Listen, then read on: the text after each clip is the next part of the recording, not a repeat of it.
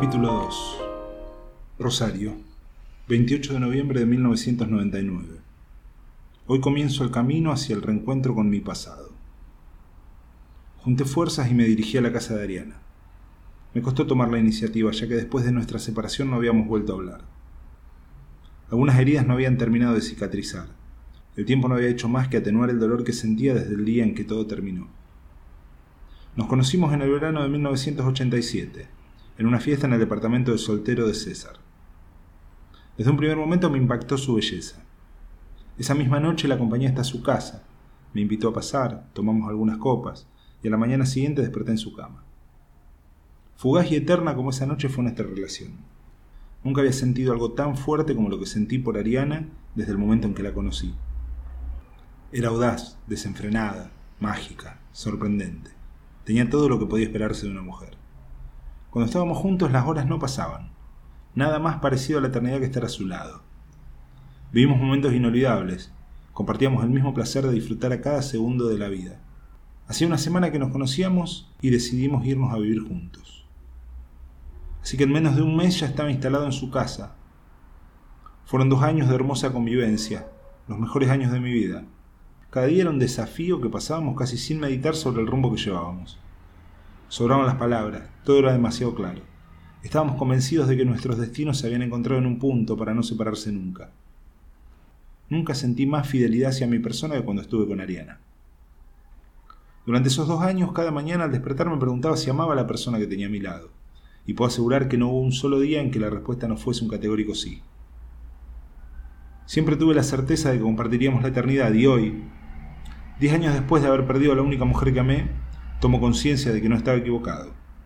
El recuerdo de aquellos años juntos perdurará en mi memoria hasta el fin de los días.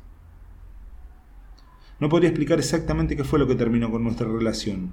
Nunca pude comprender a ciencia cierta cuál fue el motivo de tan terrible destino.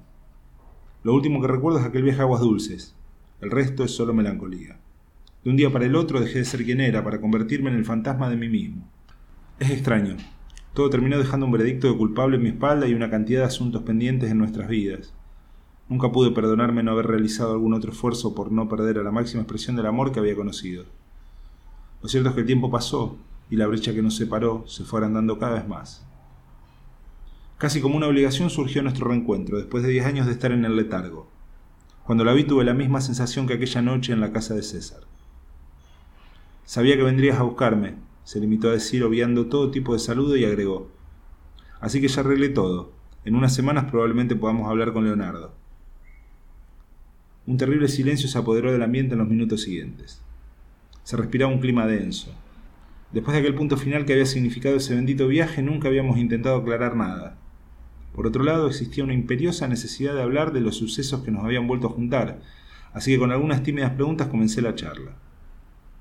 Después de un rato de diálogo entrecortado, tomó la iniciativa y me confesó lo mucho que le pesaba la carga de nuestro fracaso, pero a pesar de ello sería imposible un retorno.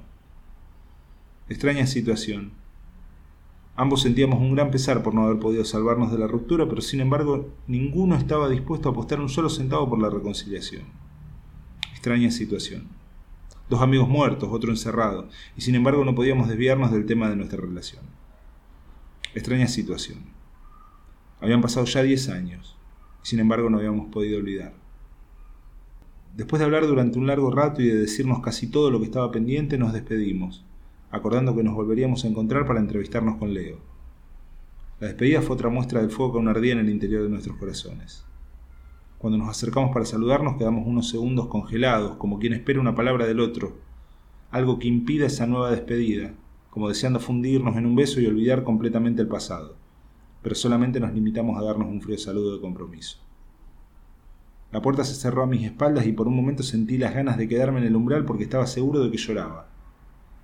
Cuánta represión, cuánto miedo, cuánto rencor, cuánta impotencia sentí en ese momento. Solo me tranquilizó saber que volveríamos a vernos y que quizá todo sería mucho más simple la próxima vez. Y si quieren saber de mi pasado. Es preciso decir otra mentira.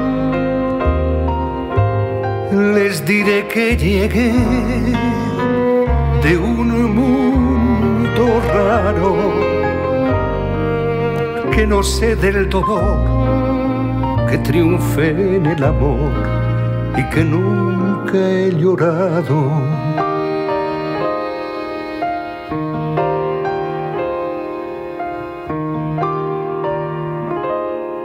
Cuando te hablen de amor, y de ilusiones.